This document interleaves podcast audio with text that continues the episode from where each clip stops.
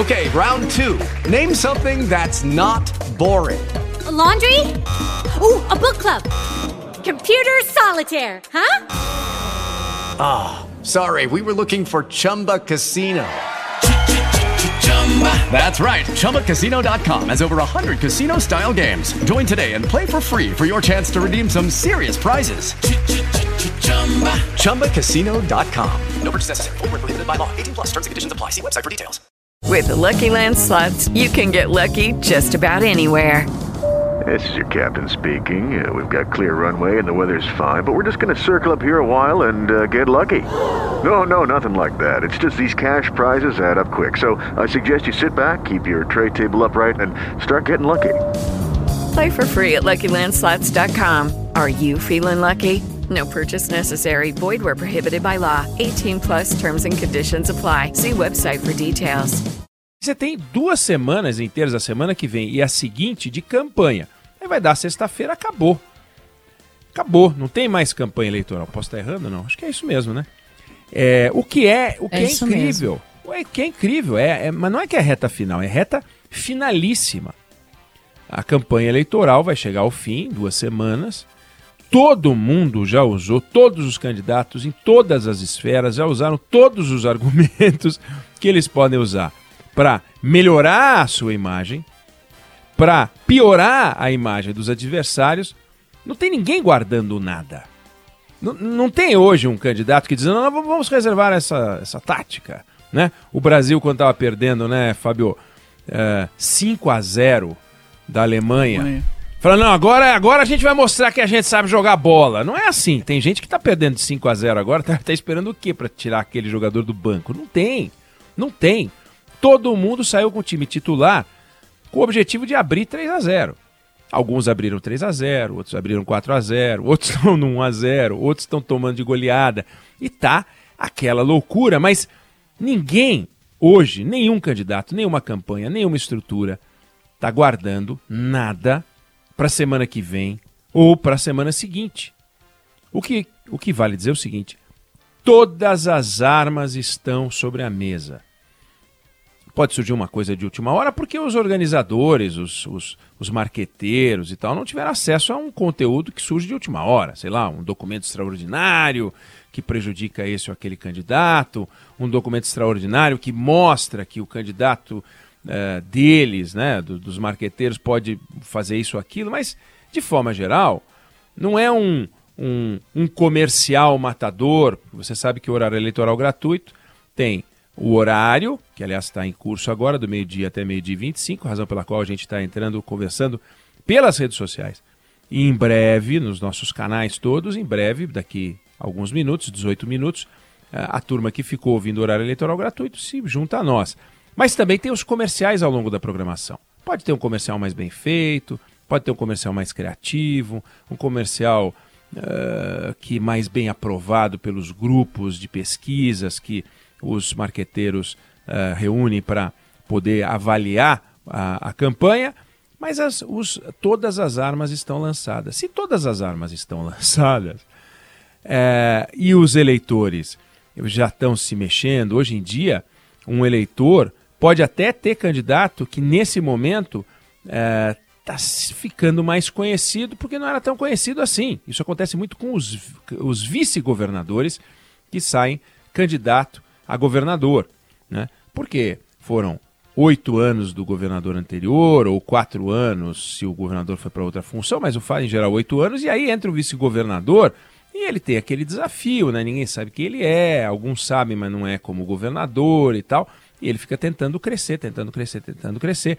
Você tem, por exemplo, pesquisa que saiu ontem, em que se vê, por exemplo, no caso de São Paulo, um crescimento da candidatura do PSDB do Rodrigo Garcia, dando uma espremidinha, né? Já em empate técnico com, com o, o Tarcísio de Freitas. Então, dando uma emboladinha no segundo colocado, tá lá o, o candidato do PT, Fernando Haddad, dizendo assim: Eu estou esperando vocês aí no segundo turno. Vocês se entendam aí, um dos dois vai disputar comigo. É, então tem uma mudança de jogo aqui e ali e tal. Mas na eleição federal, o que a gente vê é, é que os números eles não se mexem com velocidade. Né?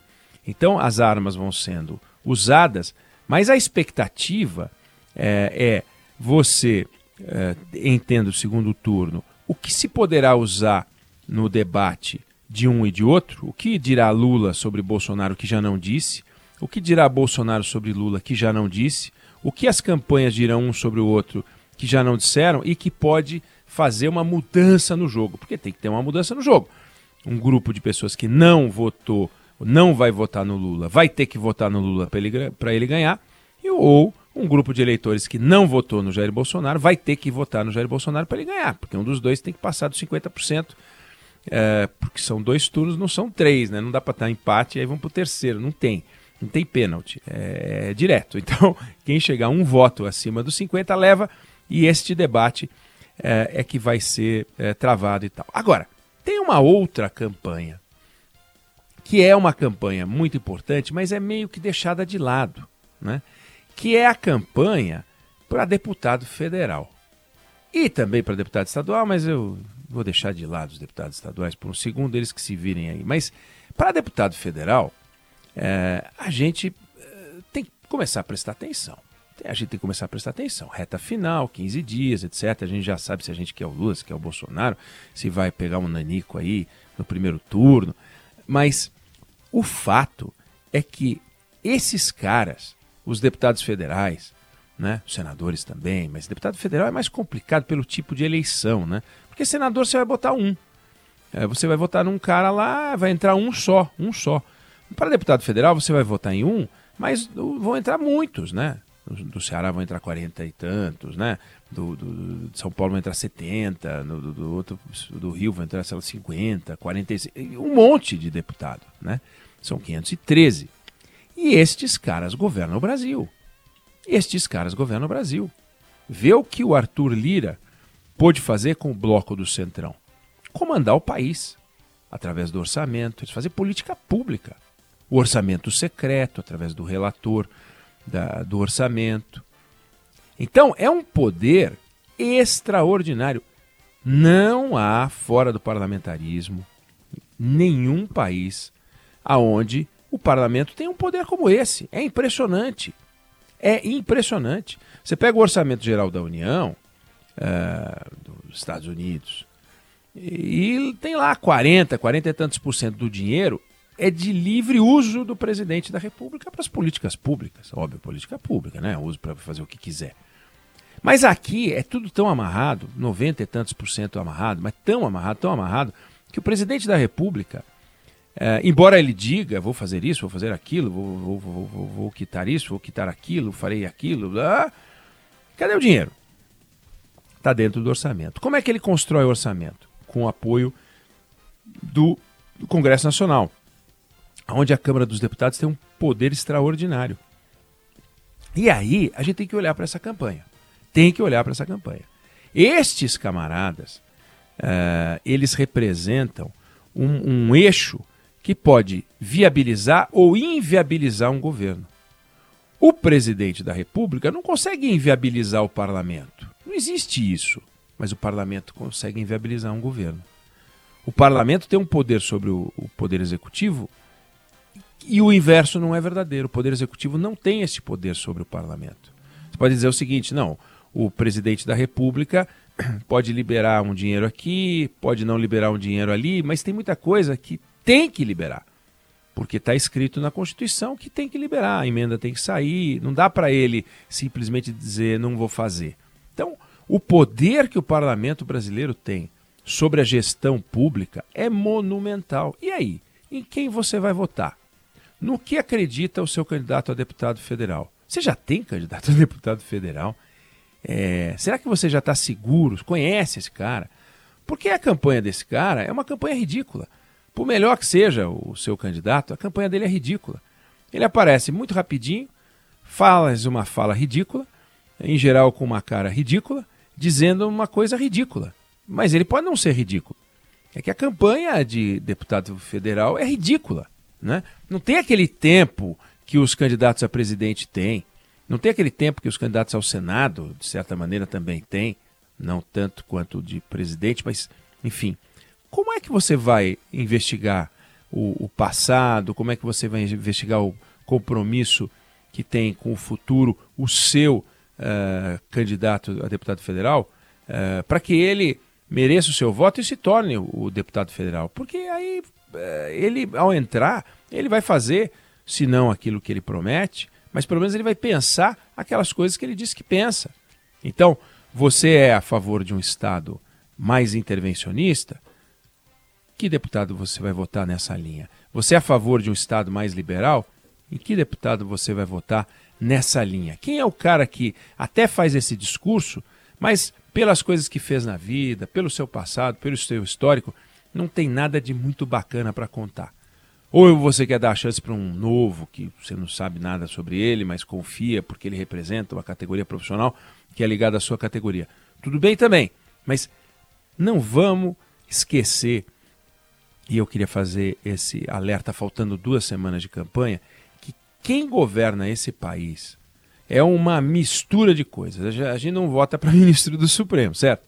A gente vota para o executivo e vota para o legislativo. Então, se a gente vota para o executivo e vota para o legislativo e o executivo tem dinheiro, caneta e um poder extraordinário, até faz sentido. Você fala, ah, também não estou muito preocupado com o deputado, não.